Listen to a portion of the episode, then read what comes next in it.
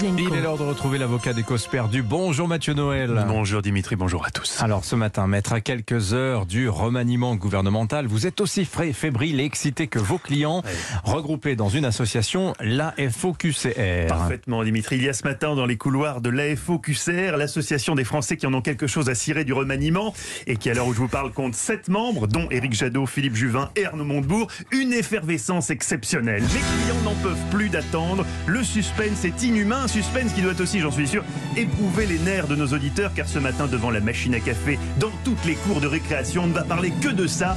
Qui pour remplacer Amélie de Montchalin? Qui pour succéder à Brigitte Bourguignon? Est-ce que ça sera Philippe Juvin? Ou bien plutôt Jean Rotner ou Arnaud Robinet? Ou bien qui sait, un outsider de dernière minute, Jean-Paul Lavabo?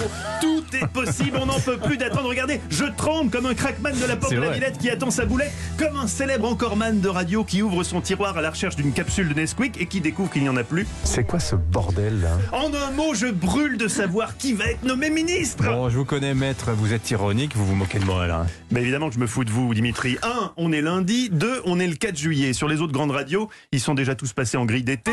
Les humoristes, en tout cas, il n'y a que Bibi qui doit encore se creuser pour vous faire sourire de l'actu pendant que les autres se dorent la nouille à Ibiza. Et ce matin, côté info marrante, c'est pas l'embouteillage, hein, pas comme sur la 13, le trafic est fluide. Outre l'interminable attente autour du remaniement, j'ai noté dans les titres du jour Emmanuel Macron reçoit Olaf Scholz.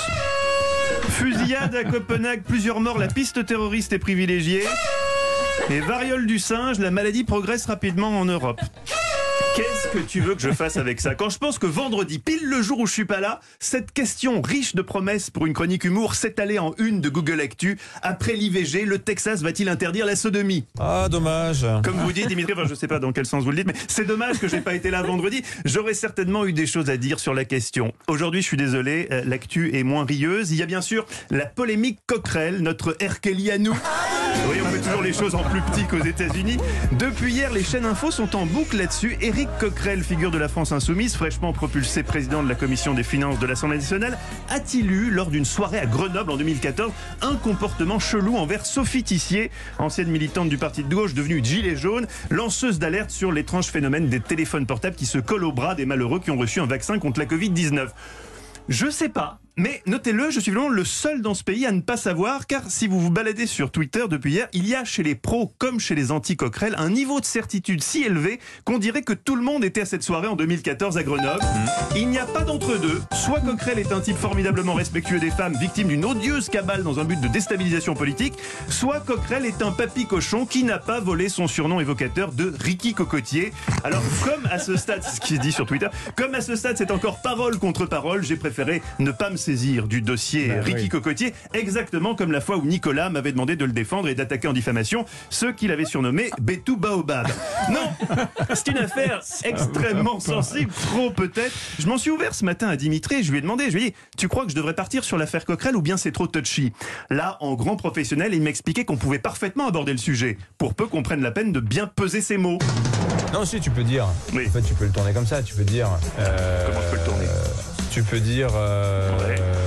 Dire. euh, Mais qu'est-ce que tu veux dire euh, Le. Le hop, euh, Le, de quoi.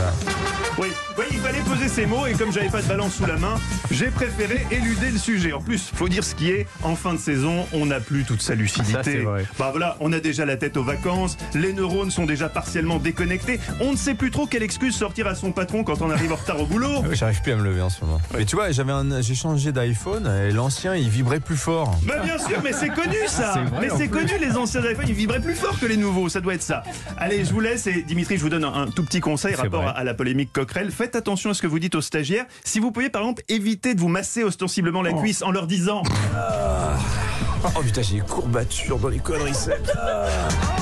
Voyez-moi, ça vous éviterait des, des polémiques inutiles. En tout cas, je nierai qu'on vous a surnommé Dimi Bois Bandé.